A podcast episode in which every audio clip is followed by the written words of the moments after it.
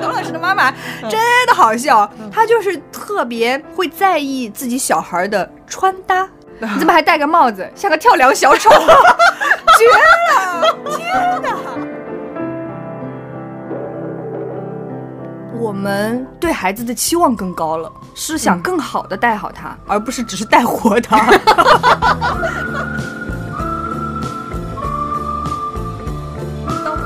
后，你势必要为此失去些什么。然后我呢，又有一份自己喜欢的工作，我看了他过那样的生活。我就不太想那么早去进入当妈。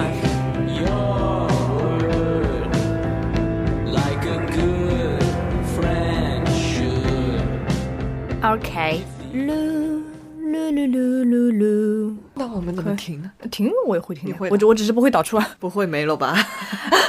啊，这呸呸呸，快点呸呸呸呸呸呸呸！今天我们重要的。编外员工舒华可不在啊，今天没有没有会技术的人。好，大家好，欢迎收听我们今天逃班威龙非常特别的一期节目。因为我司的光荣员工舒华光荣的阳了嗯，在家里躺着。我们就发送诚挚的关怀与祝福，快点好起来！要不要考虑给他送个果篮儿去？送个果篮儿放小区门口。今天我们是这样的，由于舒华不在呢，我就考虑着我和珊珊两个人怎么样能做一些视角不一样的关于母亲节的这个话题。然后哎，就是这么顺利，在十分钟前我们讨论出了，不如我们就来开一开脑洞。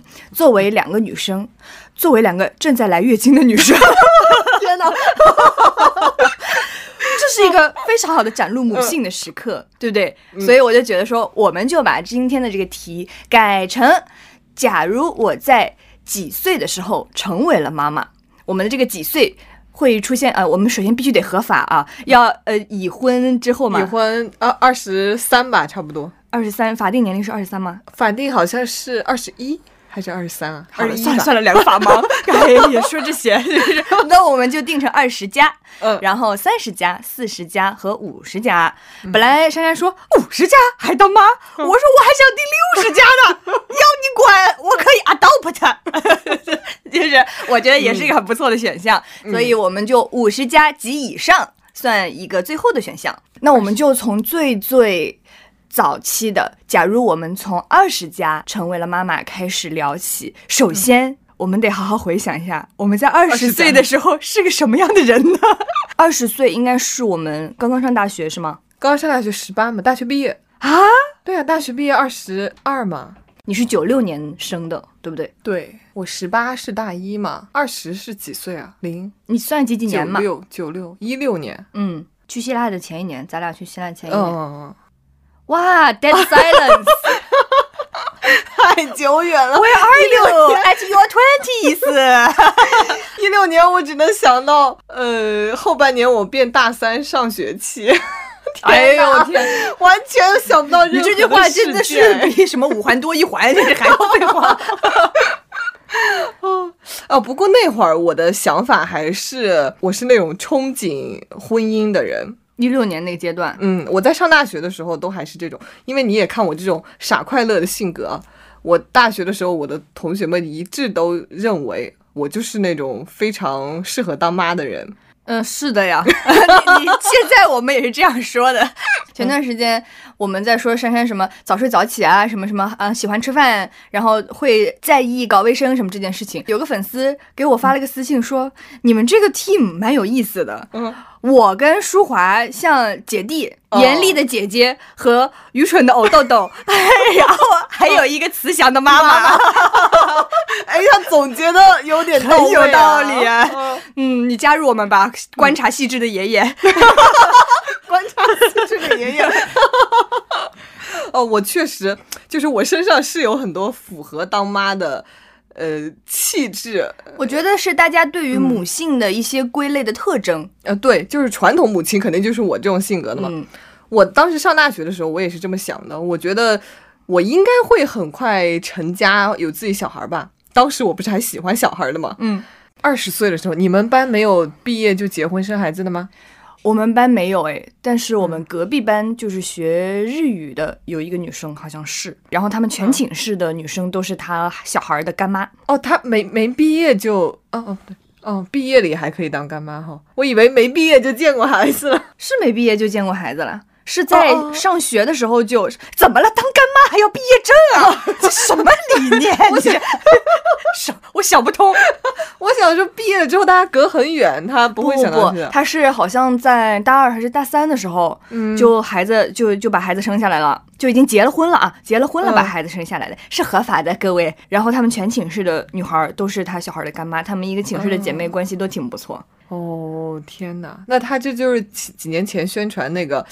毕业典礼上的人生赢家，抱着孩子拿着毕业证。哦，当时有个那个叫什么火锅的一个网红，他当时就是抱着儿子，肚子里好像还怀着一个女孩，然后穿着硕士毕业服，然后她的老公给她拍了一组照片，全网营销人生赢家。那个时候大家的风向还是喜欢那样子的类型的，是这样。对对对，大家都当时都很羡慕，就是假如我要在拿硕士的时候，就是抱着一个儿子，怀着一个女儿，就觉得就是太厉害了，太漂亮。现在大家都是。不要影响，就是不要影响我的财路，没什么事都没有搞钱重要。我前两天我朋友还跟我说呢，他们班他完全没有想到，他们班第一个结婚的人会是他室友，因为他室友当时就是一个非常二次元的那种快乐女孩。你没有想过，他这样的人会在读研期间当妈了。你为什么会觉得二次元风格的女孩不是早早当妈的类型呢？呃，我没有接触过她，但我总感觉她就是那种我什么都不 care 那种性格。你不觉得早早当妈的人得有那种什么样的一种气质呢？温柔的那种气质吗？温柔的气质，也有可能是叛逆的气质呢？啊，那可能是十五岁就当妈了。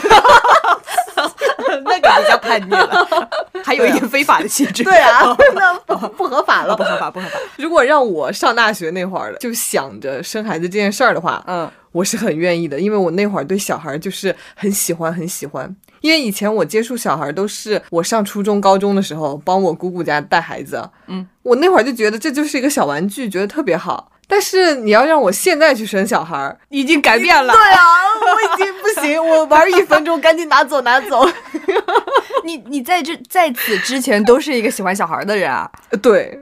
但是大学毕业之后，尤其是读研了之后，我就发现我好像不是那么喜欢小孩。可能读研那年在家帮我姐带小孩，实在是被烦到了，吃到了苦头。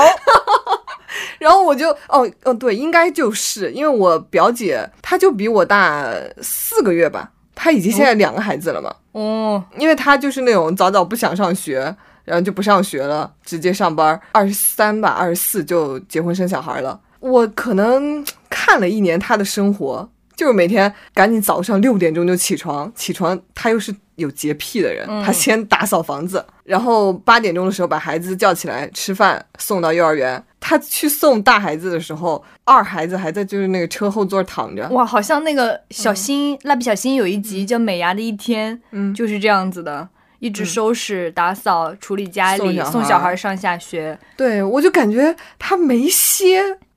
晚上的时候又是那种十点多了，我给他发消息，他还他还回我，我说你还没睡呢，他说这会儿才是我的自由时间，就这会儿能玩一个半小时一小时的手机，那就是这个让你窥探到了事实真相的一角呗，说明你之前的那些憧憬是一种盲目与无知的憧憬啊。对呀，然后我就看我姐过得那么惨，然后她想她她也是那种。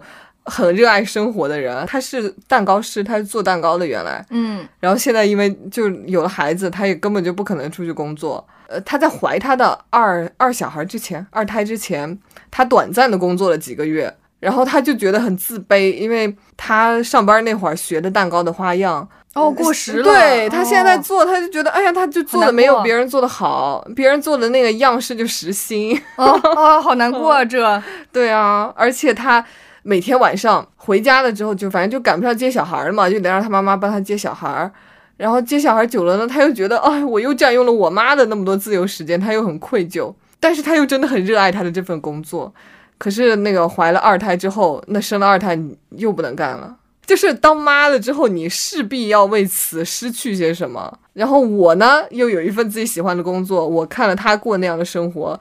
我就不太想那么早去进入当妈的时候。虽然他的孩子也很很可爱的，我那个大外甥就可勤快了，一天天帮他妈妈扫地、擦桌子什么的，但是也没有办法，因为你就是要你妈妈来停工下来送你。那你那你就是觉得，如果你在二十岁的时候结的这个婚，生的这个小孩，成为了妈妈，那其实基本上你姐姐的生活就是你的一个映照了呗。啊，我感觉会映照一部分，我可能会比他稍微过得好一点点，我可能不会放弃自己的事业，但是我肯定就要牺牲掉我妈了。我姐远在山西的母亲打了一个喷嚏，发生什么事了？就是你不牺牲自己，你就只能牺牲妈妈。嗯，这是没有办法的。啊，好残忍的一个事实。哎，你说有没有可能是因为我们现在将近三十岁了，回过头再看这个二十多岁的生活，我们会带着我们的一个经验去批判这样子的事情？其实有这种成分，哎，对吧？你不知道，你没有，对你没有体验过，说我自由自在活到三十岁的那个生活是怎么样的？他会觉得我现我的生活就该是这样的，这样也挺好，挺快乐。我的小孩很可爱，我的家庭很幸福，也说不定是这样的。你看我妈以前不就这样吗？大部分人上一辈都是这样过来的吧？对啊，你我姐本来她也挺快乐的，呃，昨天我妈还在跟我讲呢，我不是那天去上海了吗？嗯，我是下午躺着躺着，我说啊，好想去上海，晚上我就在上海了。刚好第二天我姐来了我家，她就跟我妈哭诉，她的生活好累好累，她实在是带不动孩子了。嗯，我妈就说，不是我爸说的，你看我跟她同岁的，她昨天下午说想去上海，晚上就已经在了。然后我姐说：“对啊，我就是想过他那样的生活，但是我就已经过早的踏入了婚姻，我就过不上那样的生活了。真的呀，就差四个月是截然不同的人生哎。那这个时候就要表扬一下给我给你批假的我了。哎呀，哪个老板能？谢谢老板，真的是再次夸奖一下我司的放假文化。就是假如你礼拜二啊，不是，假如你礼拜一做完了礼拜二的工作，然后又没有后续的人可以影响你的话，你礼拜二不在也没有关系。我们珊珊，我珊珊突然说，我有点想去上海，我说你去，走，就就订票了。对啊，美滋滋儿，就是这样的。你看他如果不看我的话，他觉得自己挺快乐的。嗯，因为他身边的同学也是这样嘛。是没有对比就没有伤害，是这句话的意思，是吧？对呀，哎呦，我一直喜欢的都是云小孩儿。你喜欢看你互联网家庭的小孩 对？对对，我也喜欢看见网上小孩可爱的那种视频，而且仅限于讲话讲利索之前，它是有一个年龄阶段的。然后我大学的有一个室友梅梅，她也是跟我一样的这种喜好，她甚至说出一句当时的经典名言。她就刷着那个视频，当时她特别喜欢一个网红小孩叫小熊，然后她就说：“完了，小熊有长大的趋势了，我马上就要不喜欢他了，快缩回去。”我的外甥女儿现在就是处于即将就要讲利索了。但他还有一些 mumbling，不知道他在讲什么的那种词汇，他在正在学习这些语言，也是蛮有意思的。他昨天给我介绍了他最喜欢的一本笔记本，嗯，那个笔记本外面的封壳是一个硅胶软的，上面有呃一个一个可以摁下去的小兔子，那种摁的感觉就像压那种包装纸的泡泡一样。哦，然后他就说：“你摁呐。”这个很解压哦！天哪，幼儿园小孩说解压，他是大班的小孩，他就说这个东西很解压。我当时就是很想，就是我就觉得很很可爱，很想笑。我想说，那么你最近有什么压力？没问出来，因为我当时有有被另一一个。回忆一个 memory 给卡住了，就是我之前去年回过过年回家的时候，我的一个远房舅舅，他在看我玩那种，你知道我很喜欢玩那种脑残小游戏的，像俄罗斯方块啊、六角拼拼啊、扫雷，哎，就是这种类型的小游戏。然后我那个远房舅舅路过的时候，就很轻蔑的说了一声：“你怎么玩这种游戏？”我就说了一句：“很解压，随时可以停这种游戏，一局也很快。”然后他就更轻蔑的笑了一声，说：“你有什么压力？”啊！我现在就非常，就是我现在对解压和压力这个词有点 PTSD。就哪怕我会觉得我的小小外甥女，我的大班外甥女，她可能是没有什么压力的，但是谁知道呢？也许他在。他的学校里面有一些他觉得很困难的功课，对他来说，对一个大班的小女孩来说，他也可能觉得很有压力的。我不应该这样子就就觉得，嘿嘿，你有什么压力？就这种，嗯，我就是当时一下子就回收住了我的这个想法。嗯，就是我现在在试图保持一种，不管我到了哪一个年龄，我拥有什么样的人生阶段。嗯，不不轻易的对别人的一个生活遭遇做出评判的这么一个呃选择吧。他那个轻蔑的笑实在是 令我有点恼火，真的是想给他一脚蹬翻，真的是说什么呢？就是他会觉得我们这个上有老下有小的年纪才叫有压力呢。你现在二十来岁，你能有什么压力呢？但是其实他在否定你的压力的同时，他就否定了你的努努力和痛苦的过程。我特别不不喜欢这种感觉，我就觉得我要时刻警醒我自己，不能成为这样的大人。哪怕我觉得我自己现在已经是一个大人了，但是我还在依然学习如何成为一个更合格一点的大人。你果然是你们家最酷的小姨。我我这个外甥女她现在在念国际学校嘛，这个国际学校就是从幼儿园小班一直可以念到高中的那种，然后里面所有的小孩都是英文名，你可能有什么韩国同学呀、美国同学、印度同学这种超级多。我昨天翻她，她说小姨，我给你看我们的 yearbook，我说哇这么洋气，我是我读到研究生才拥有了 一本 yearbook，我都没钱买，我都没有，我是我都没钱买，多少钱？我只买了我自己要印在 yearbook 上面的那张照片，那张照片两千四。那你说我哪有钱买那张？我那张 一百个人的照片都得买。对我都不知道我们学校，我们南加大当时那个 yearbook 要卖多少钱，我都没问他，根本不在我的考虑范围内。我只买了我的毕业照，然后他这么小，他念他有两本，一本是二一年他的小班的。还有一本是二二年的中班的，嗯，对，今年的大念大班了还没出，真太洋气了。他打开那个 yearbook 里面，我就发现了一个熟悉的造型，就是哈利波特里面那个分院帽。然后他居然真的有四个学院，叫青龙、白虎、玄武、朱雀。我说这就是我们中国人自己的霍格沃兹嘛，更适合中国宝宝体质。我就惊了，然后我昨天晚上回来跟董老师说到这个四个学院的时候，他说：“你别说，还挺一一对应的。就青龙对应的是哈利波特里面的蛇院嘛，蛇是小龙嘛，嗯，然后白虎对应的是狮院啊，狮虎又是一样的，嗯，然后朱雀是那个 Ravenclaw，都是鸟。”对，然后哎，还有一个玄武，就是那个一个龟一样的东西，跟獾一样找不着边，就他们算一类。魔幻的联系真是很有意思，我就没看到他现在到底他是不是现在还没有到分院的年纪，我没有在他的照片前面看到他现在归属于哪一个学院，可能太小了，一年级就有了。哎，那岂不是他这种学校，你从幼儿园上到高中的同学都是一样的吗？不，他会分分班的，他现在的同学和他。小班的同学就已经不是同一批了哦。你们小学没有分过班吗？我们小学三年级分了一次班，因为那会儿要开始学英语课了。那这样又可怜了，哎，每 每一年都不是有旧朋友哦。你这个是那个什么 half full half empty 的那个理念吗？他可以觉得我每一年都有新朋友啊，我可以保持着我旧朋友，然后与此同时，每一年我又认识了新的朋友啊。那我觉得我保持不下来。你你像我初中的时候，不是完全一个打乱吗？嗯。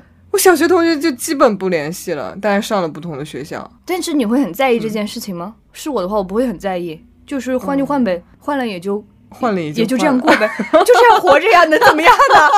能怎么办？你这样一问，我都不知道我介不介意这个事儿了。就大家就接受了呗。哦，可能那会儿有点小，能咋办？我不想换，我要去那，我就不去新的班，把你发配去干厨师。把就发 配去厨师班，我去，我去。对啊，他给我打开那个书，就是这一排穿白衣服的，这是厨师组；这一排穿蓝衣服的是保洁组；这一排黑衣服的是保安组。我说你们学校真的太洋气了。对啊，果然是国际学校。天哪，洋气的感觉扑面而来。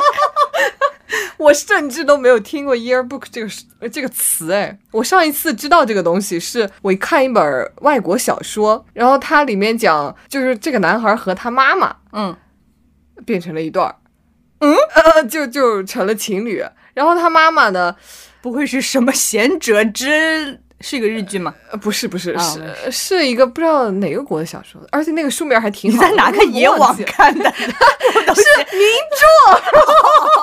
著，名著就不一样了。不然我就怀疑你偷偷晚上每天看点什么奇怪的小说。给我三十秒，我一定要知道这个书叫啥。评论区在线蹲，轻质玉臀。哦，对，独居的一年，你看嘛，母亲玛丽。为忘却丧子之痛和丈夫的背叛，与自己比自己小二十岁的少年埃迪擦出火花。嗯，咱们深深啊，看着老老实实的，原来每天晚上在被窝里看这些，这是名著，你看。传世大作，村上春树的文学偶像。你这也就跟咱们前两天看那个《漫长的季节》一样，嗯，给那个范伟送了一束病床前送了束白花，他说谁送那么不吉利，这么不讲究，然后说是那个大学生送的，对，彪子大学生呢，哦，那就不一样，这就是文化人的祝福。对，我姐姐就是现在。就是我外甥女的妈妈是我的小表姐嘛，嗯，她现在就可焦虑了。她作为一个幼儿园小孩的妈妈，然后她又把小孩放去了那么好的学校之后，她接触的家长都是一群非常呃希望把孩子 push 上成功舞台的那一波人。她早早的在幼儿园阶段就跟我提到了一个词儿叫爬藤，爬藤哦，去那个常青藤学校。对，就是你在幼儿园的阶段就规划了这件事情。我甚至都不是他妈，我的焦虑感都起来了。就这么小的这个时候，他就在计划这件事情。他前几天也给我打了一个电话，问我，他觉得之后啊，假如我把小孩送出国读书，他回来的几率高吗？你说这问题我怎么答？对啊，你这才到大班啊，二十年了还有这二十年风云莫测，对啊，专业瞬息莫变，恋爱乱七八糟，谁知道呢？你就问我，但是他没办法，他心中的这个纠结的选择得有一个去处，他得找个人问问。那我到底是把他送去公立学校，牺牲一些快乐与自由呢，还是把他走这个国际化学校的道路？但是我作为妈妈要承担他可能不愿意回国的这个风险，就在问我这个事情。我这也不知道怎么答，我就说了一堆啊爸爸，他就说好的好的，我再想想。他听懂了，对，就会那个。但是我姐姐其实想的挺开的，她就说，嗯，希望我之后能自己解决掉，意识到我的孩子是一个独立的个体，我不能去非要强求改变他什么。这个这个想法，我说，嗯，可你有这个准备就好，你还有十几二十年的时长去自己 work out 这个东西，还是可以的。哦，这一代的妈妈想的好多啊。对啊，我们妈妈那会儿根本没想这些。嗯，我们妈妈就是弄个书读就好了。对啊，我们的我妈妈就是哦，能往多远走多远，走吧。啊，是吗？啊，你们的妈，我妈就这样哎。我们妈妈肯定是希望留在身边的。你们妈妈希望你走多远？对啊，走到哪里？西伯利亚。我记得当时高考报志愿的时候，我唯一联系的小学同学，他学习成绩特别好，他妈妈就一定不想让他去自就公立学校那些，他妈就非常迫切的想让他就是找一个之后是公务员啊那种工作的岗，呃，那个那种专业，然后他就提前批报了一个。就那个学校出来全是当公务员的学校，嗯，但是他后来也留在北京，没有回家。然后我还有另外一个同学，也是我的小学同学，他姐姐是读了四川大学，但他妈妈就是死活非要让他在，就必须在山西读大学，那不放了。我已经放走一个了，那这个我得留住。他也是拿着我们年级前五的分儿吧，就在我们山西读了一个学校。我当时就非常的不理解，因为我妈在报考志愿的时候。我都没想过我要报山西的学校，我妈也没想，我妈想随便填，你想去哪儿去哪儿。你觉得你妈这个更普遍，还是留在身边的那种更普遍？那肯定是留在身边的普遍，因为我得知的留在身边的案例是比我知道的这种任由你选的多。嗯，对啊，对啊，我我们这边也是挺挺明显有这个风气的，就咱们浙江有很多的考生，哪怕能考到省外更好的学校，他也一定会选择留在浙大。包括呃，谈论到结婚啊，或者说恋爱对象这个话题，妈妈们也是有非常严格的要求的。就是现在还好一点了，以前肯定是希望要什么杭州本地人啊，最好是浙江本地人。现在呢，就是这个城市的互联往外通了一些之后，妈妈们的要求放宽一些了，可以江浙沪，但是最好江沪不要。扩大对没扩大，扩大了一些，但是你自己看着办。啊，你心里有数。我觉得可能我妈是个特例，不过这几年我妈随着年龄的老去，她在跟我哥聊的时候也会浅浅的表露出，哎呀，要是能找一个是咱们这这儿的人，但是在西安工作的就更好了，他会浅浅的这样表达一下。但是如果没达到也没关系，呃，对。嗯嗯，我妈现在卑微的不行。我妈 跟我哥提这些事儿，我妈就是啊啊！我先说啊，妈妈这个是意见，呃，我只是有一个意见，你可以不听的啊。我只是说出来让你参考一下，你不用听我的，没关系的。先铺垫一大堆，然后再给我哥说他这个想法。只要我哥说出半个字的那种就好，不想听了。我我妈我妈马上闭嘴啊！好了，不说不说，那我们聊聊你今天吃了什么呀？就让他学一下我们淑华。我们淑华说了别人就是万一反驳他的话，他就哦我又放屁了。我不说了，哦我又放屁了。就就教教你妈，这句很好用。再次再次想念淑华。谢谢淑华提供的小妙招，我这就给我妈打电话。我是九五年的，那就是一五年的时候，我是二十岁，嗯，甚至一四年的时候，因为我月份小嘛，哎，不对，哎，月份小应该是一五年底，往往下，呃，对对对，一六年，哎呀，这就 又法 盲又文盲，哎呀，剪掉剪掉，真的是。哎，对不起啊，淑 华，让你见笑了。希望给病榻上的你带来一丝快乐。就是他一五年的样子，我是二十岁。然后一五年那个时候，我应该我的记忆就是在打比赛，基本上是以英语和演讲为主的那些赛事。一五年应该就是我参加比赛最多的一年，以及拿奖拿的最高级别的一年。我打到国赛那个时候。拿到我当时最好的一个应该是前二十，然后最好不是浙江省第一名吗？全国前二十，当然比浙江省第一名好了。你这这，哎，我们这个节目的文化水平，我们应该叫文化有限。Sorry，好收收，对，让我们文化回来。我刚刚在炫耀自己全国前二十，真的没文化哎！哎呀，好阿收，呃，就当时比的最好的是那个阶段，然后一整年都在备赛。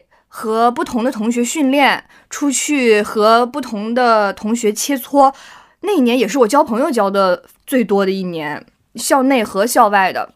你出去了，你大家得住在同一家酒店。对，进了酒店之后和你住宿舍就不一样了，大家就偷偷出去买零食吃，晚上在那里聊什么各种各样的话题，就半夜不睡觉，大家在熬夜聊天或者玩游戏。而且待在学校里的同学也会对你们表现出一丝羡慕，哇，这个优越感。Privilege 一下就上升了，我跟你讲，太开心了那种，就每一天都很快乐。然后那个时候还特别流行玩狼人杀，嗯，每一天都在玩狼人杀。比赛打没打好根本不重要，今天票谁 最重要。所以我现在在想，如果你让我放弃我这么快乐的二十岁，我选择走入了婚姻，选择成为了一个妈妈，那我这些经历都不会都不会拥有了。我可能，嗯，我不知道，因为我内心一直是在 question 我自己是否能成为一个好妈妈的。那在我二十岁的这个阶段，这个 question 它就更大了。嗯嗯，我觉得当时我正在面临自己很多的问题，且我的问题从青春期青少年开始累积，在那个时候才真正的得以暴露出来，然后在之后的呃二十到三十的这一个中间再进行慢慢的修正。如果说我带着我的这些问题走进了一个母亲的身份，那我不就像一个排毒一样，把我的东西全部排到了这个小孩身上，然后生出去了吗？然后那那那他这个小孩不就是像那个《Beef》里面说的，五毒俱全。对我没有信心，我可以带好这样的一个小孩儿。我觉得我现在到了二十七八岁这个年纪的时候，我回过头看我十七八岁的一些问题，我会觉得这些问题真的好小，但是对于当时的我来说，这就是天大的问题了。我就会觉得是令我很焦虑、很痛苦的一些问题。现在看来真的还好，你这个耐受值不断提高了之后。你对问题的处理能力和应变能力也在进行不断的提升和进化。那我觉得，当我进化到一个更好的程度，就讲的我像一个数码宝贝 一样，当我进化成天使兽的时候，我就可以照顾好我的小孩了，或者说，我可以更有信心和更有能力的去照顾好他了，而不是当时我盲目的自信，我可以解决好这些问题，然后凭着一股勇气去照顾他，孤勇者，孤勇者。好的，那么让我们来看看今天的第一篇投稿，看看大家的妈妈是怎么样的。好大的喝水声，就除了呼吸声还有喝水声。你问你的小孩写作文，我的妈妈是一个喝水声很大的人。啊，OK，为什么这样说呢？因为这位投稿说我的妈妈是一个心很大的人。啊，开始。我的妈妈是一个心很大的人，以至于我想到我能长这么大，就觉得哎呦，我命好大哦！你们一个心大，一个命大，我边上喝水声大。我的妈妈是一个老师，早些年在我很小很小的时候，她是教导主任。小学的时候她太忙了，要看晚自习，就把我带去上晚自习。可是她老是一个人看晚自习，就完全忘记了我的存在。她每次打开一个班的门。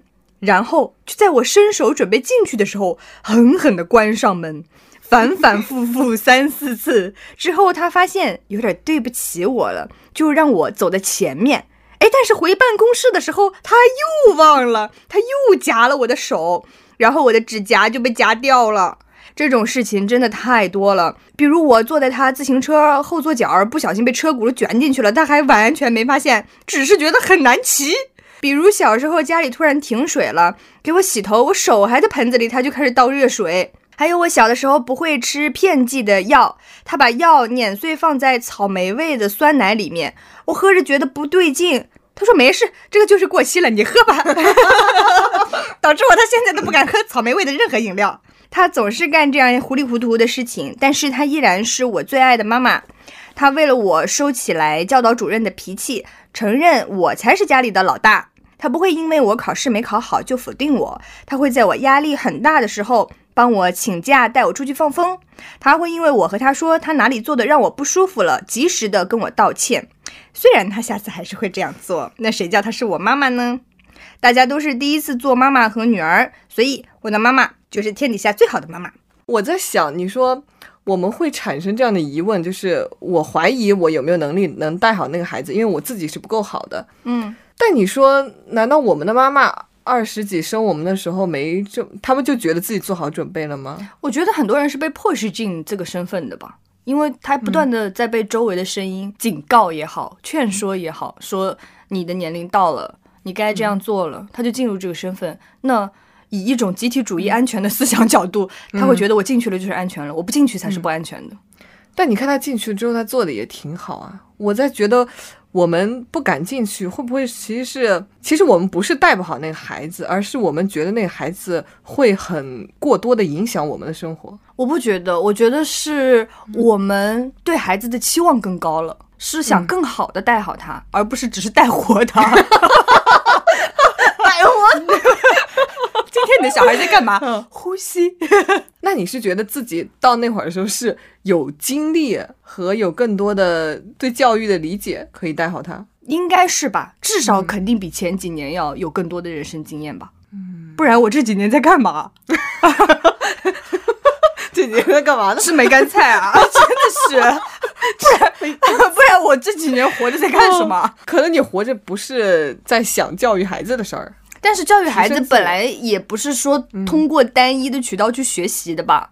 你提升自己本身也是能力好在孩子身上的呀。哦，那肯定是。嗯，我就是觉得很矛盾。一方面你又觉得我带不好孩子，可是另一方面想说，那妈妈那会儿她怎么就带的还挺好的？可能是你妈带的挺好的，也有带不好的吗？没被你看到。哦，对，呃呃，我承认我妈是带的挺好的。对啊，但是我妈。你要是这样问他的话，他当时也是啥都没想好啊。嗯，标准不大一样，我觉得。那可能就得归功于我外公外婆，他们把我妈带的还行，然后他按那一套来带。哦，说到这个，我想到一个，确实妈妈的成长环境，可能她接受的那个教育，然后她就这样教育给我们嘛。嗯。我研究生的一个室友，他就说，他小时候的时候，他他就老被他爸。小时候的时候，这是什么富裕？小的时候，小的时候，或者小时候，小时候的时候是什么定语？很奇妙，双重定语。今天学到了一个新东西。他小时候天天被他爸打，他那会儿觉得很气愤。然后他弟生出来之后呢，他爸就可能想通了点儿了，就不是很经常打他弟。他。还依然坚持不懈的打他，对，是吗？只是 就是他挨着打很多。呀？他小时候会觉得非常不公平，甚至觉得他爸是不是在重男轻女。嗯，但是他长大之后跟他爸聊天多了，是个女生啊，被打。我室友啊，哦，sorry，其实刚才前面有点 missing 啊，还在怀念那个小时候的时候啊。你室友的室友说吧，就是他，他现在会知道啊，他爸小时候就是被他爷爷这样打的，所以他爸就觉得小孩子就是该这么长大的。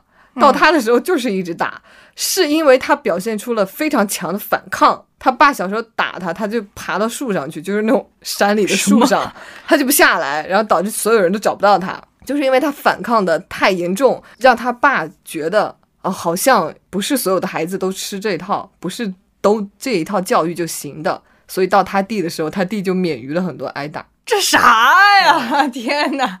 在上一上一个孩子总结下来的经验错误，利好了下一个孩子是吧？对啊，本来就是这样的呀。你上一个孩子发现问题，到第二个孩子你就避免了嘛。不过我之前是看到有研究说，家暴遗传的概率非常之高。那对他就觉得这一个是方法，嗯，对，一个是理念，一个就是基因。那家暴是他爸应该不是基因，他就是 犯了错才打的，不是无缘无故就打的。也不一定，说不定你室友现在也在狂揍他小孩儿。有一个四三九九小游戏叫“狂狂扁小朋友”，知道吗？他现在不是小孩，但他可以狂扁小朋友。下雨天打开。哦，但是我室友他他有自己想清楚这个问题吗？嗯。那他肯定之后的教育中，他不会打孩子，因为他知道他是不想这样长大的。其实大家都是在从上一代去，要不就是继承他的教育方法，要么就是去修正他的教育方法，就看你理解到哪一个层面了。嗯，对。像他爸之前理解的就是，哎，小孩就 该这么打。对，到他现在就小孩不能这么打。对，嗯，看你怎么理解了。好的，现在那么我们就进入三十 当妈妈的阶段了。现在假设咱们就是三十岁了，还差那么几年，但是我们其实是离三十比离二十更近。对，我们在长辈们的口中已经是三十的人了 是呢，奇怪的虚岁。三十的这个视角，我觉得其实更符合我们现在身份的这个视角。就像这个投稿里面的这位朋友形容他妈妈，就是会不断的修正自己的错误，勇于承认自己做的不对的地方。但是我有时候又会想说，这个是人的性格问题吧？你比方说五十岁的妈妈死不悔改，也有这个可能，对吧？你特别固执。假设三年之后珊珊要当妈妈了，哦哦天，那我妈可真是太开心了。如果让我现在当妈，天哪，Mom helps mom。现在当妈可能也是赶紧，妈妈妈妈快来啊！对，我妈曾经说，跟我和我哥说。你们就赶紧生个孩子，我不需要你们带，你们就给我送回来，我保证带成你们一样。不一定，我妈现在就已经是太闲了，没啥事儿干了。呃，因为我外公外婆也不用她管了，然后我们俩又都就出来上班了，就剩我妈一个人在家里，她实在是想有一个小孩带。那为什么不养一只狗呢？她讨厌狗，什么小动物都讨厌吗？对。这么多年，嗯，对我哥跟我妈争吵的一大原因，就是因为我妈不让他养狗。那奇形怪状的动物也没有试过吗？比如玄武、朱雀，那个试不了。貔貅、麒麟。哦，我刚刚说到哪儿？直接说让我三年之后当妈妈。对对对对，嗯，哎呀，三年之后有点困难啊，就是你怀孕还得一年，然后你还得先跟你找一个老公结婚，或者你也选择不要老公，你自己生都可以。你就假设一个吧，假设你三年之后生个小孩儿，首先你觉得你结婚了吗？你应该是那种先结了婚再生小孩的人吧？我还是你很狂野，你会喜欢小自己很多岁的在上学的人？姐弟恋谁会不喜欢呢？啊，原来你是这样的珊珊。你觉得你生的小孩，你喜欢男孩还是喜欢女孩？我会喜欢女孩。女孩，你你为什么呢？我觉得男孩好就好淘气，好烦啊！就我我很难保证生一个让我喜欢的男孩，但是女孩的话，就是我都会喜欢的。招人喜欢的概率高一些是吗？对我，我看到那种小男孩，嗯，哦，怎么说，在我面前折腾的时候，我就好想滚。你的表情已经说明了一切。我虽然想不到词，但是我表情里都是嫌弃。小男孩一淘气起来，我就会没有耐心；但小小女孩淘气，我还是有耐心的，淘不到哪儿去，是吧？对对对对对。而且小女孩，你就可以给她买漂漂亮亮的衣服；小男孩，你也可以给他穿买了两天就破了，真是。战损装，你懂什么？浪费我的钱。像我哥长大以后，他跟我妈的聊天会微少。他现在有事儿尽量跟我爸说，但是我跟我妈就是可以做到那种就真的好姐妹、好朋友那种关系。我觉得一个妈妈她没有一个女儿，老了之后的很多话她没有人说。嗯。呃，怎么我突然接不上话了？就是我也在考虑这个，有点突然间跳的很快，已经跳到老了。主要就是 好，就是你现在拥有了一个可爱的女儿，然后呢，你现在要给她报一个兴趣班，你觉得你会让她学习些什么呢？我想让她学跳舞，哎，因为我感觉小时候小女孩练跳舞会特别的挺拔。哦，你想的是哪种舞？我以为你说 舒华在那里 rap，你在旁边 popping。Popping breaking，我想的，我想的是那种肯定中国舞啊，哦，优雅型的，呃，对，就是他可以让他，倒不用说他练很长久，就是可以让他小时候这个骨骼稍微长开一点，不要像妈妈一样长一米六，要多高才能满意呢？要像舅舅一样长一米九，一米九的小女孩啊，长长一米六八吧，一米六八最好了。我的天哪，今年九岁已经一米九。高于妈妈的期待，因为我小时候我就什么兴趣班都没学。你什么都没学呀？我什么都没学。我妈当时因为不知道，我们当时从村里边转来城里上学，我妈就想到啊，报个奥数，报个写作文，就是跟文化课相关的东西。对她以前没有想过可以有这个特长。嗯，你看到我妹的时候，他们也是同样从村里转来城里学。她再比我小几年，他们家就知道了，那会儿就学个画画啥。虽然就学了个小学，但起码现在拿起笔来能画两笔。嗯，新一代的小孩都有那个二课在学了，多多少少都会让他学点东西。对，要不是美术啊，要不是音乐啊什么那种。是呀，我妈现在她也 有一点后悔，就小时候该让学个东西来，不求你学的多好，但是你大了之后自己有一个爱好。像我什么爱好都没有。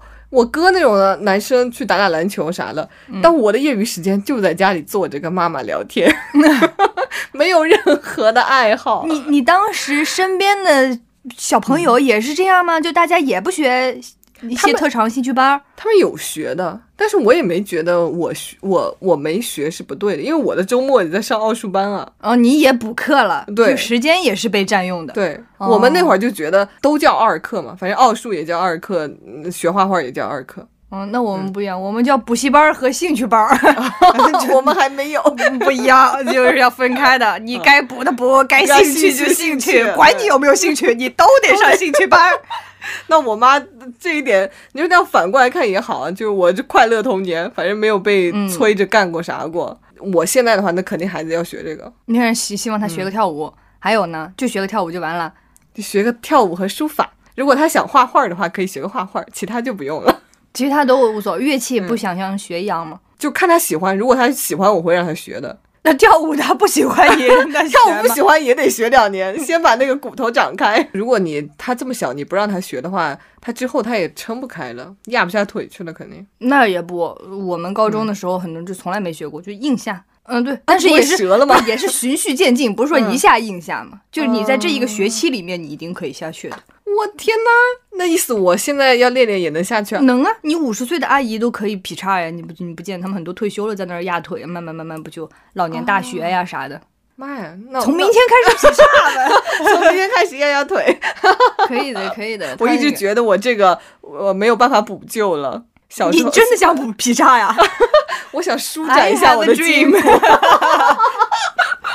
原来是有这个兴趣爱好的。哦，原来是妈妈的兴趣爱好投射到了小孩身上。我妈小时候她特别想学戏，我外公那会儿也送她去学了，嗯，然后她没坚持下来，因为他觉得自己的嗓音不好听，然后就很自卑的开口。但是要上那种练功课就很很喜欢，要一唱歌他就嗦嗦嗦，然后后来就也没学了，因为嗦嗦嗦是一首歌嘛，嗦嗦嗦嗦你爱我是吧？今天舒华不在，所有的烂梗都只能让我承包了，我很痛苦啊！我只能负责气氛组啊，不好意思。哎，一些非常破烂的梗。好像接下来说什么？说你爱我呀？说什么？真的是，真是还没走出来。哦，说说到我妈退出她的兴趣班嗯。这可能也是我妈后来没让我学的原因。你也会说说说？因为我嗓音也不好听，可能我妈我妈那会儿可能就觉得唱歌跳舞才是兴趣班。哦。然后你看这先天条件没有，那也不用学了。我妈可多才多艺了，她啥都会。女明星现在就是，现在退休了以后，尤其是当爹当红辣子鸡，我跟你讲，可忙了。今天还在太湖演出呢，根本找不到她人。哇，我我记得，不然你以为为什么要叫我带她打泪沟啊？这很在意形象的 女明星，要一些医美，在舞台上要漂漂亮亮。对呀，我还记得你之前给我坐着你妈的车发语音，然后背景就是你妈在唱。哦，是吗？对啊，有一次你忘了。我没印象，可能他干这样的事情比较多。可能呃，你说你妈让你给他做个什么伴奏啊？他经常就我是他的免费劳动力，他经常叫我给他做个伴奏。我就想说，我辛辛苦苦南加大学了那么多技能，我就背着电脑回去给你剪音频，就是这个伴奏。你看吧，就像我们学传媒的，在妈妈眼中就是，哎，你会剪个这个吧？你会把照片做个视频吧？但他觉得很好，他觉得好厉害，因为他不会。太棒了，这个学真是没有白上的。妈妈钱花到了。对，但其实这个就真的是你这种看一个视频两分钟你就学会了那种剪辑技能。我们还是回归自己吧。就假如我们现在已经是一个三十岁的母亲，你觉得你带着母亲的这个身份，你现在在职场上是怎么样的一个形象？然后你还做着嗯现在喜欢的这种工作吗？还是会有什么样的变化呢？你觉得？我觉得我如果不用我妈来帮我带孩子的话，我肯定是会做一份可以准点下班的工作，五点半那种准点下班的工作。看了我一眼，就是我心头有一紧，就是准点下班这个事情，就是现在压力给到老板这边啊，就是我话说到这儿了，现在压力给到老板这边，那怎么办？我给你挑个 popping 吧，挑个 popping 留下来加班。我记得我以前的一个同事，他就是生了小孩，他应该三十二了那会儿。他生了小孩之后，然后我们那份工作是要八点才能走的，但是五点你可以下去吃晚饭嘛。他就是会在五点骑着他的电瓶车先回家，然后把孩子喂了，然后再骑电瓶车回来，再上两个小时班，五点到六点嘛，他回家，然后再上两个小时班再回去。他每天都是这样的，甚至有时候中午他还要回去一趟。好累啊！我觉得这种真的好累，而且这种事情嘛，就谁看不下去谁倒霉。我姨以前也是跟我妈一起做生意的那种事业成功型女性，然后在我姐姐生了小孩之后，就是我那个 international 的外甥女。在此之前，他们也做了尝试，请了好多好多负责不同的呃月嫂啊、阿姨呀，有来负责搞卫生的呀，负责做饭的呀，负责带小孩的呀，不行，就是小孩跟他们处处不到一起去。然后甚至有一些素质不高的阿姨来了之后，就你能明显感觉她仅仅是一个小婴儿，但是她的性格脾气变差了。哦，嗯，这样就就不行，所以就变成了我前面说的谁看不下去谁倒霉。我姨就是那个看不下去的人，我姨就是那种手把手的把我姐姐教育成了一个优秀又快乐的女生。然后他就觉得他有这一份责任，他希望我的孙，这叫什么外孙女儿，对，也是一个优秀、健康、快乐、勇敢、积极的女孩。所以他最终就选择说，我放弃我的事业，我来给这个家庭支撑我的一股力量。嗯，而且我姨对这个小外孙女的喜欢，就是甚至我今天答应了你，我会回来跟你一起睡的。我因为我的这个承诺，我可以坐三四个小时的车，今天再累，我要从外地赶回来。哦，他就是这种，那难怪你姨能教出那么好的孩子。对呀，嗯，我从小到大都是我爸爸接送的，所以我从小学的时候，那种老师不是给你布置作文嘛，就是说写一写我的爸爸、我的妈妈那种，我就经常写啊，我的家庭和那种传统认知很不一样，我们家是男主内女主外，对，就我的妈妈是事业型女性，就是那种，然后我的爸爸就是又洁癖，爱搞卫生，做饭还好吃，还要接送我上下学，完全。承担了一个妈妈的那种传统妈妈传统妈妈的那种刻板形象，我的妈妈也很符合大家对事业型的爸爸该有的那种想象。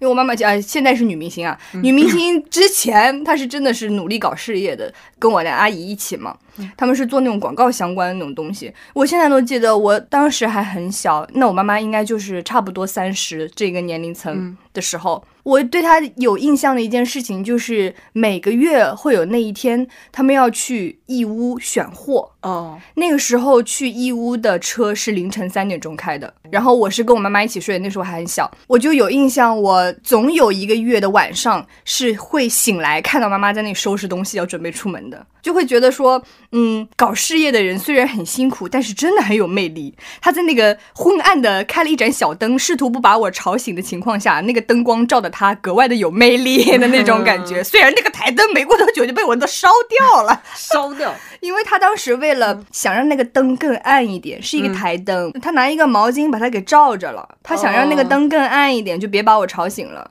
然后罩着之后，那个灯可能久了之后就罩子过热了，嗯，就烧了，没把你烧着烧醒。他没，不是熊熊大火好吗？就是他只是把那个罩子融化了，哦哦哦，他不是起火了，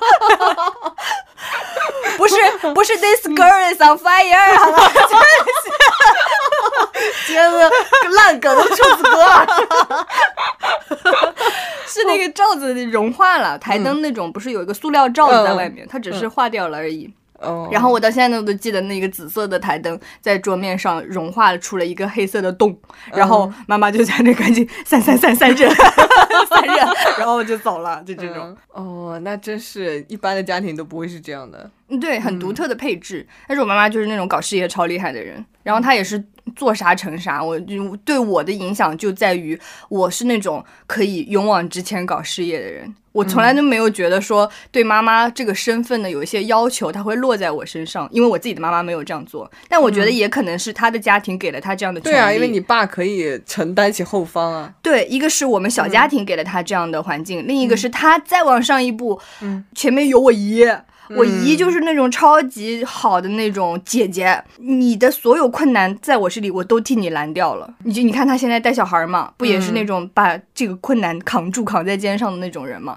然后他俩还有我还有个舅舅，就是还有个大哥在前面，所以我妈就是她那一辈最酷的小姨嘛，嗯，就变成了这个东西在她身上形成了一个性格。所以我有想过，我三十岁的时候是一个什么样的状态？我觉得我现在的状态已经是我理想当中的三十岁那种。嗯，达到的成就了。我希望我三十岁的时候，在现在事业的基础上再往上走一步，但是与此同时，心态还像现在一样，保持一个更年轻，然后更积极想学习的感觉。那如果你是有欲望但没时间呢？有了孩子，我刚前面说的我那个同事，她回家是要她喂奶啊，就她老公回去也没用的。叫我的孩子来给我打工，做童工，带着孩子来上班。就你今天这块的保洁你负责一下。那孩子婴儿的时候呢？放在地上，地上，对，穿一个那个，不是有那个婴儿抹布吗？穿，放点爬吧爬吧。这里叔叔阿姨认识一下。哎，那我觉得你还真有可能是这样，哎，会这样。我不知道，我现在对我的性格有很多不明白的地方。我常常觉得我是了解自己的，但是我了解自己的点在于，我知道我没有那么了解自己，有点绕。你感受一下这个，我承认我自己没有那么了解自己，有一块空缺，它好像有无限的可能，在我的成长过程当中不断的发生着变化。然后有可能是迭代了一下自己，有可能是推翻了一下自己，所以我不知道我三十岁的时候，你无法预设。嗯，他就是我的人生好像没有什么走向，你主主打的就是一个自由，主打的就是一个 混沌，就是你不觉得你的人生虽然有很多观念上的变化，但是它是有一个走向的，比方说你的稳定。你的平顺，它是有一个方向去的，它以至于你在成长的过程中不会出现一些过大的事件，对你的性格造成了影响。我就是乱来，我觉得我是生活在海上的，风浪来的时候 我就转一转，就乱飘。我得看现在的风吹到了哪里，今天的风小了，明天的风大了，那我得看这个风带我去到哪里。嗯嗯，我不知道三十岁的时候迎接我的是风和日丽，小船飘着。还是狂风暴雨，来只海燕，对吧？谁知道呢？嗯，但是我希望我不管怎么样，我是一个有能力的水手，是这种感觉，就是我能驾驭得了这个风浪，我能在这场风浪里面存活。我希望我有能力去接住它，这样我才有这个信心去同样照顾好我的孩子。那就是得准备好了才能有孩子。如果突然来个孩子，我觉得我的人生当中虽然很不可预测，但是好像没有一个事件是在我的预料之外。也有可能是因为我的计划实在太多，就是我可能 别人想说我这是我的计划 A，我可能已经计划到 K 了。还真是，我那天看你那计划本儿，我就吓到了。我计划太多，没有什么能逃出我的意料之外。感 觉一百种可能。我之前看到一个，嗯，讲我这个类型叫什么？INTJ，它有一个 meme，一个表情包，就是第一张图是哭哭，Oh no，计划之外。然后第二张图，Anyway，here's my plan B。哦，你你我的 Plan K，对，Plan Z 都有，你要哪里？哎。你说，如果哪天你意外怀孕，你会留下这个孩子吗？讨论过这个问题，我和董老师当时，嗯，我当时就在思考这个问题，我就陷入了一些哲学的危机。就像我们前段时间看《重启人生》嘛，嗯，它整一个概念我非常喜欢，就是因为它呈现出一种周遭的环境发生什么样的改变，我能控制的是我自己的那一部分，所以这个剧的任何 bug 都可以被我忽略，因为它就是一个。除我以外皆是虚无的那种感觉。你说要不要考虑留这个小孩的话，那不就变成除了我以外，这个虚无当中又生长出了一个我认为他独立于我的个体呢？好哲学，对呀，一晚上没睡着，哎，对不对？挑战芭比。像是回答了什么，但是我又没听出答案。就是我当时也想了很，就因为一旦涉及到这种假设性的问题的时候，我好像不太有办法用一种过于实际的角度去解答它。嗯，是这种感觉。你看，我完全没有提到什么，我到时候会赚多少钱，我做着什么样的工作，我生活在哪个城市，我爸妈怎么怎么样，我好像一点也没有在考虑这件事情。嗯，就是。我考虑的东西都是一些虚头巴脑的东西，混沌、混沌、乱片儿。我会觉得这个意外怀孕这种这种事情，你也不知道该怎么解决，因为你如果决定的话，你的哪个决定都是会影响你人生的走向的。其实我觉得，嗯，我这个人身上甚至不太可能会发生意外怀孕这种事情，我太保险了，我的避孕套排到 K。就能留啊！Sorry，忘记我妈也在听这个节目。I'm alright，我觉得我妈在这一点做的非常好。就所有，我就记得我嗯最开始第一次来月经的时候，我妈是发现了我扔在垃圾桶里的纸巾。嗯，对，然后他在说。你是不是来月经了？然后他在就就在当天对我完成了如何使用卫生巾，以及交代你现在是有生育能力的这件事情。哦，就是我觉得很先进哎，你放在现在很多妈妈都不会这样做。嗯嗯，我我现在回想起来都，我就觉得他真的是很厉害。他一点也没有遮遮掩掩，或者说很以一种绕圈式。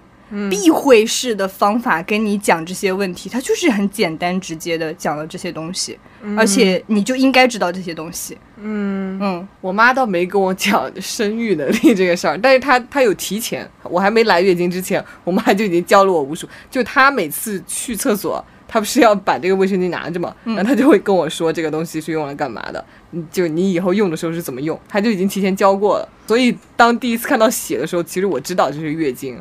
那我没有，你看我妈这个 plan 就没有做到 K，真的，她就觉得这个年纪快要到了，你要准备一下的呀，真的是。哎我记得当时特别清楚，我第一次来月经之后，然后在我奶奶家，我妈跟我奶奶说，就是我已经我来月经了嘛，然后我奶奶就说这，哎呀，都成了大姑娘了，她就说了一句这个，但是我当时不知道，就是来月经就意味着可以生孩子了。哦，那我就是因为我妈在那一天就跟我讲了，我现在就好先进。她不，她不这样跟我讲的话，我就觉得我自己当妈，我可能根本不会想到说这个事情是要放在一起说的。对对对，是的，是的，很厉害。那我们三十岁的 想法都很普通。你要多天马行空呢，上火星生小孩儿这种。就其实还是挺传统的这样的想法，只不过我们无非是比比二十岁生小孩的妈妈们多了一点，就是多为自己考虑。只是他们当时还算懵懂的状态就把孩子生了，嗯，三十岁再当妈。我们只是比他们多了一点，我认清楚我以后想要什么样的生活，我现在有没有能力教好这个孩子？嗯嗯，因为我们今天整一个预设都是在几岁当妈妈，而不是在几岁不当妈妈。在几岁不当妈？就是我三十岁了也不打算要小孩儿，我们不是这个走向嘛？对对对。所以如果已经在生孩子这个基础上的话，比较传统，我觉得是很合理的。嗯嗯嗯，是的。妈妈当不出花样，是哈，嗯，最后发现天下妈妈都一样，这这是一句 slogan 吗？那我们看看下一个投稿，嗯，看看再看一个妈妈吧。打宝淑华好啊，珊珊好啊，淑华不在啊。我的妈妈出生在一个农村家庭，家里十分贫穷，外公外婆将几乎所有的时间、精力、金钱与期望都给了舅舅。虽然妈妈很聪明，但依然草草读了初中便出去打工了。但妈妈一直与命运较劲儿，没有学历那就自己看书考证儿。后来也确实获得了比较轻松的生活条件。妈妈对我的教育方式就像是老鹰和小鹰，老鹰只负责把小鹰带到悬崖边，然后将它推下去，让它自己在慌乱和压力中积累经验，通过失败学会飞翔。有时在空中听见几句“别人飞得比你更好，别人学得比你更快”，这些都是你的问题。这样的方式的确让我比同龄人更快一步地成长了起来。可有时候我也希望见到十来岁的那个我，安慰他说：“你已经很努力了。”再给他一个拥抱，那是我童年奢望而不可得的温暖。长大后，我也试图和妈妈好好交流。每次都会窒息在他理性到冷漠的海洋里。妈妈最开始在为原生家庭工作生活，呃，后来将生活的重心都放在了我身上。我的大学离家里很远，离开家后，我能感觉到妈妈的迷茫。她好像在尽力抓住什么，可在我小的时候，妈妈把我们之间划开的太清晰，我并不知道该怎么处理一段距离较近的关系。直到现在，我和妈妈的最好的相处方式就是保持距离。这是一个我们没有的生活经验的经历了。嗯，咱们咱们淑华今年不在，就淑华家里对她的要求一直是蛮这种严格的感觉。就是他说的老鹰把小鹰带到旁边，哎，淑华是小鹰，淑华是小鹰，对不起。百变小鹰舒缓，祝 你早点康复，嗓音不要百变。就是把它带到一个悬崖边上，然后指望你下去就自己能飞，然后你也一定要表现很好的那种感觉，会压力挺大的。我的发小就是有点这种感觉，就是有一种，就他的父母觉得我能做到的事情你也能做到，然后你既然现在有了更高的学历，学了更多的技能，那你一定能做的比我更好。当你没有做的比我更好的时候。我就有资格对你失望了，就会这种感觉，所以就会活得很辛苦。你有没有想过被推下去的那只小鹰没有准备好呢？或者被推下去的那只小鹰，它可能就是我这辈子就没有想当个小鹰，我就想当个走地鸡，也有这种可能。就是我有时候我常常觉得，在谈论家庭这些的时候，我有一种幸运，但是我这种幸运在进行表达的时候，很担心它变成一种。对一种清澈的恶意，嗯，有我这样的爸爸，有我这样的妈妈，在我所需要的时候给到了我很多支持，以及他们有很多理念是领先于现在的想法的，嗯，那更不要说领先于当时的想法了。但是这个东西它是切实落在我身上的，是我的幸运。我常常不太能接得住别人遇到困境的时候，我该怎么表达？我接不住那个情绪。嗯，咱们五一的假期的时候，我不是和我两个发小去桐庐躺了三天吗？嗯，他俩就是对于家里面的一些烦恼。很有共鸣，就你一言我一语能互相抛接。你的妈妈给了我给了什么压力啊？就是我妈妈最近又来给我介绍奇怪的相亲对象了。我妈妈又又说，哎呀，你把你爸气成什么样了？你爸就希望你换一个体制内的工作，就等等这种东西。我接不上，我只能发挥我的语言技巧帮他们吐槽。我跟着你骂，对我只能帮助你骂，然后你还就得收敛一些，也不能骂的比他们难听，对不对？这这个分寸很难拿捏的，你别说。但是我真的能从他们身上感觉到，给予子女过多期待的那种家长，他们的压迫有多么的强，这个真的有一种喘不过气的感觉。挺困难的，就是这这这这怎怎么怎么怎么搞呢？这个东西，所以这个投稿里他给出的办法就是我只能远离，嗯，是保持距离，保持距离，只能远离。那我觉得如果现阶段没有找到更好的办法，这就是最好的办法了。人都是趋利避害的，如果有更好的办法，我就去尝试了。我试过了之后发现不行，那我优先保证我自己能对幸福快乐好好的活下来，先优先远离。嗯，那董老师就离 离他的家庭足够的远。你知道董老师的妈妈真的好笑，她就是特别会在意自己小孩的穿搭。这种穿搭不是一种时尚的穿搭，是一种反时尚的穿搭。嗯，那种传统的妈妈就会觉得，你如果打扮的特别洋气，你穿个鲜艳的颜色，戴个帽子，有个配饰，就在人群中过于显眼，就会被注意到。她不喜欢这种注意到。所以他就会一直批评他，回去之后就会说：“你的头发怎么那么长？你该剪头发了。你穿的什么衣服？就这种大红带绿的，你怎么还戴个帽子，像个跳梁小丑？绝了！天哪！跳梁小丑，就跳梁小丑说他。董老师说我又没有红鼻子，哪里跳梁了？真的是，哎呀，我一个远房妹妹，她那个。我应该叫阿姨吧，也是这个画风的。当时我那妹妹就是刚刚读高中吧，踏入了一个对时尚最好奇的年龄，就很偷偷摸摸的攒那个零花钱买了一副墨镜儿。嗯，墨镜这个东西，你知道它不一定是刚需，它就是一种造型配饰。对，他就带出去，就打算晚上就出去跟朋友玩了。晚上，对，晚上，你看你马上捕捉住了这个重点。他踏出门就开门的那一下。他就他妈妈就对着那个门口喊：“耶，白天带太阳，晚上带月亮啊！” 就这样，就他就很难受，浑身就很不舒服。那行吧，行吧，那就不带了。哦，你就在意到这个事情了，嗯，就很不舒服。那还真是不知道说什么。就真的，我觉得，因为我们一直在说不要在意别人的评价，不要在意别人，但是别人的评价就是能影响你，这个是无可否认的事情。对，哎，我想到我之前刷到一篇帖子，一就一个女生，这是一个分享的帖子，嗯，她觉得她用很便宜的价格买到了她非常心仪的一条裙子，然后推荐给大家。他甚至没有放链接，他就觉得大家可以截图，对，截图自己去搜。但是最开始引来的一批评论就不太友好，就是觉得这个裙子真的很显你胖，要不就说衬得你肤色很黑，要么就说你这个穿搭很土气，这种什么蕾丝边现在没有人穿了，等等等等之类的，就讲了一大堆。我刷到那个帖子的时候，它已经是很热门了，它的数据已经滚动的很庞大了，以至于这个 PO 主他到后面又重新发了一遍说。大家的意见我都有看到，就他就觉得说，在此之前我没有觉得这个喜好有什么问题，但是大家的批评让我产生了怀疑。嗯，也有夸奖我的姐妹，也有鼓励我的姐妹，很感谢你们。但是我不会再穿这条裙子了。哦，哦，我就觉得好难过，这为什么？哎，不知道该怎么办。我妈有时候也会这样。我去年还是前年那个时候回去过年，我我买了一顶帽子。那个帽子我还拍视频的时候穿过，呃，戴过。他就说你戴这个帽子挺好看的。我说那你喜欢就送给你，你你戴上你也好看。然后他就自己戴上，在卫生间里照了半天的镜子，他就觉得嗯很好，那我就收下，谢谢你。但是我从来没有见他戴过，就是他会这个东西就是会影响到他，就是他会有自己的一个取舍和判断。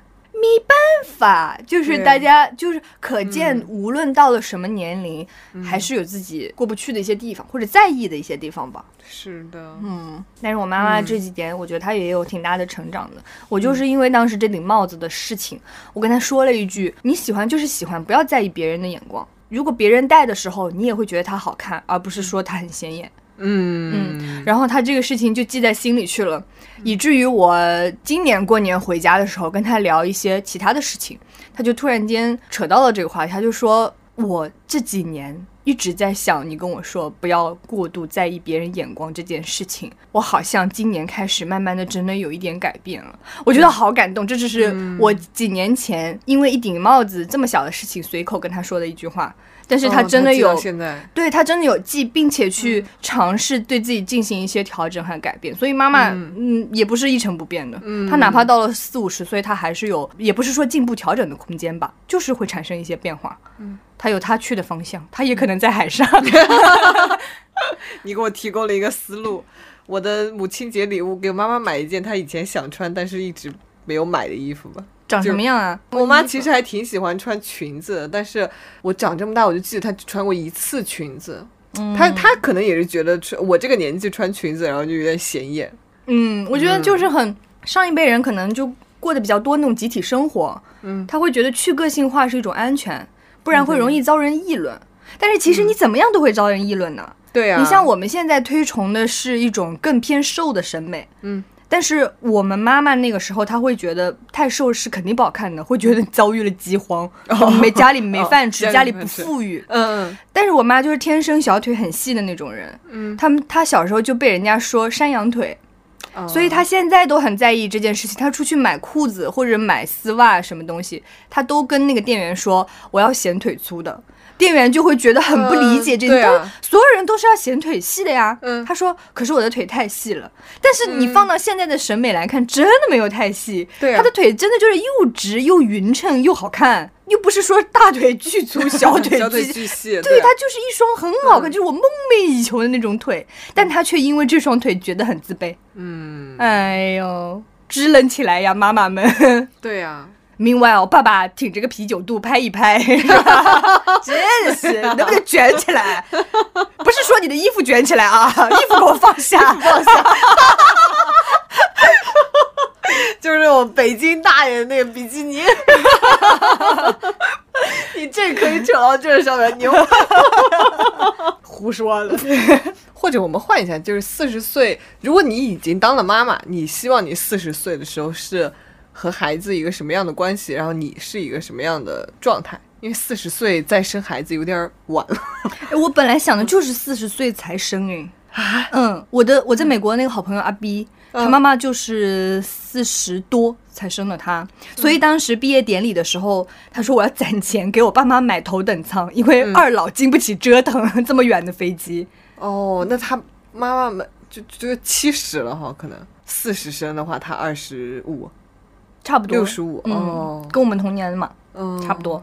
天哪，我觉得我要是四十，我就不生了。你就不不打算生了？我不打算生。那你的四十独居生活，也不说独居生活吧，四十独 养老生活。哎，对对，也不养老，就是四十无孩生活。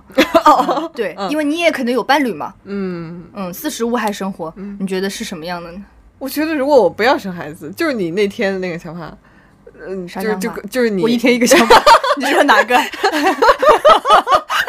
就你说你可能是真的想要生孩子的时候才会想结婚啊，你就是没有小孩，就说明你也没结婚。呃，我没有小孩，我我如果不打算生孩子，我可能就不打算结婚了。嗯，之前我和我的两个发小聊的时候，他们都觉得我看起来是那种会生小孩的样子。嗯嗯，但是我一直只是觉得这是一个选项，他也没有纳入我的考虑。日程里面还没有在 A 到 Z 中间排进去，排 队排队，没轮到你啊！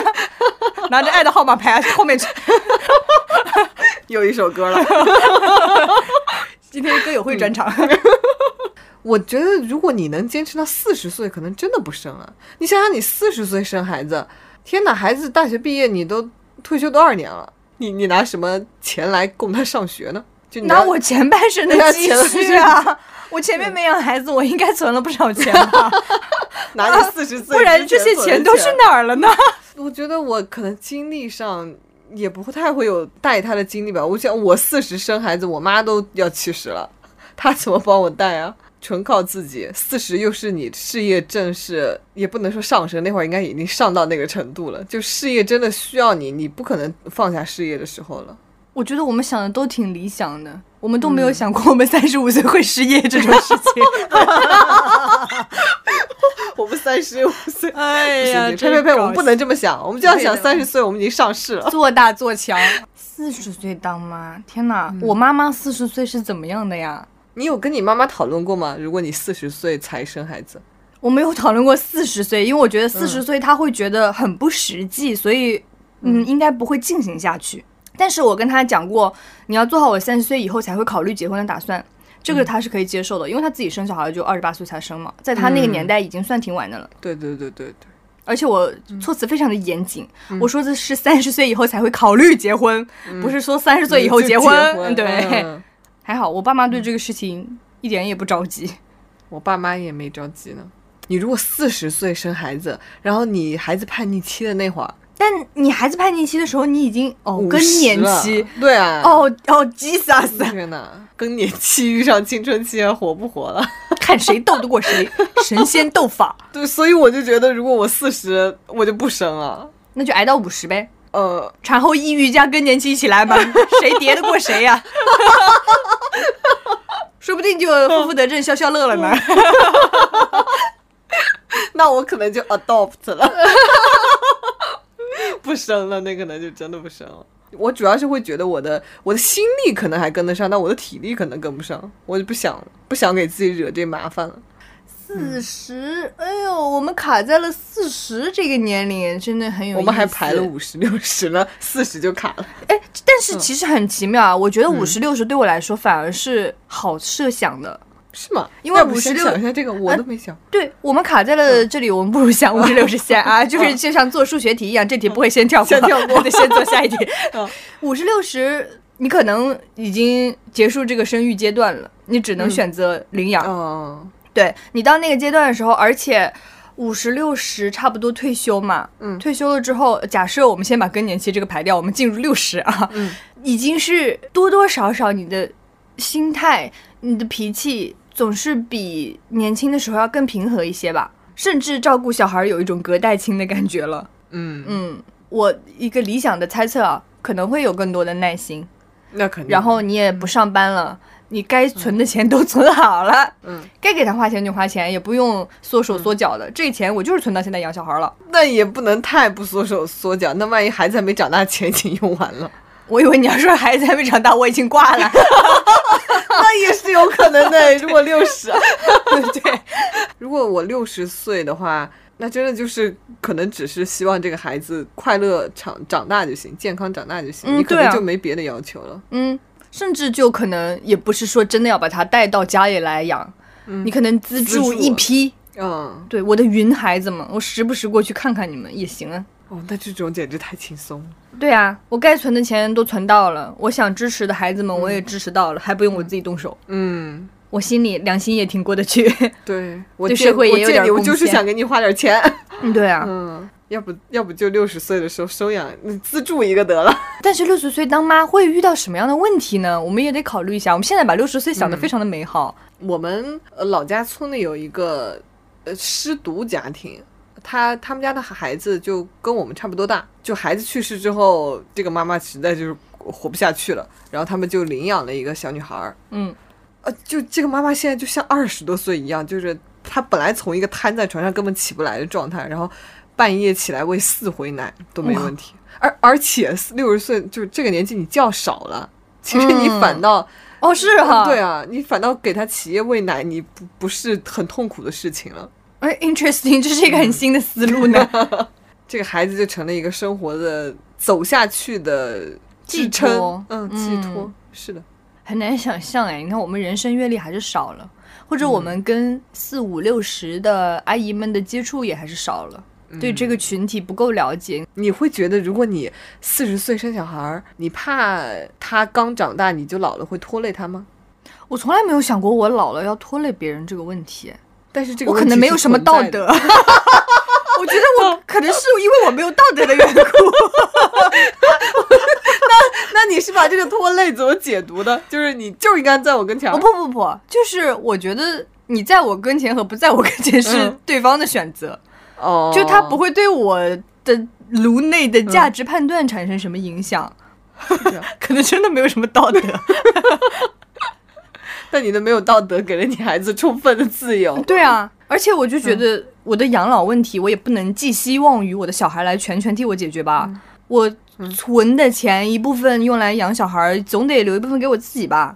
嗯，是这样。我我但有些事情，他就是需要一个比你年轻的人来做啊。感觉不是所有的活儿都是可以请护工就可以解决的。比如呢，Poppy，他确实护工确实不太会啊。比如这个护工不好好照顾你的时候，他觉得你反正孩子远在天边，他可以摸鱼的时候，那这就是我的命啊！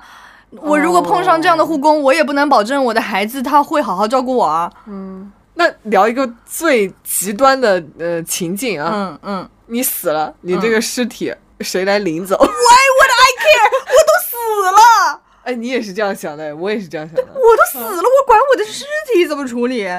我的灵魂都自由了，我还 care 这个 damn body？我现在也这样想，但是我有时候又觉得，呃，他们吓唬我的那种，我也有点恐惧，就是你这尸体不知道去哪里的时候。我觉得可以理解吧，因为我们的文化一直是有一种。强调要什么落叶归根啊，要有什么供奉香火等等这样子的东西，那就说明你的潜意识里生长出了一部分这样子的认同。嗯，当你这个新的东西出来了之后，你觉得可能新的东西是对的，但是它没有办法把你原来的认同连根拔起。嗯嗯，就看你之后两股能量谁对冲赢了谁呗。嗯，那你就是已经赢了传统了。不，我觉得我是传统这个东西没有植入进我的脑子当中那么深刻，它可能只是从我的脑中飘过了，左耳朵进右耳朵出了，所以没有什么道德吧？有道德的人早就被绑架了呀。那我觉得可能没有被要求过。嗯，是的，肯定是这样。我爸妈，我妈也是，她没有被什么，就你必须要伺候谁谁呀，你得怎么怎么样等等这些教条给要求过，所以她也没有把这些东西放到我身上。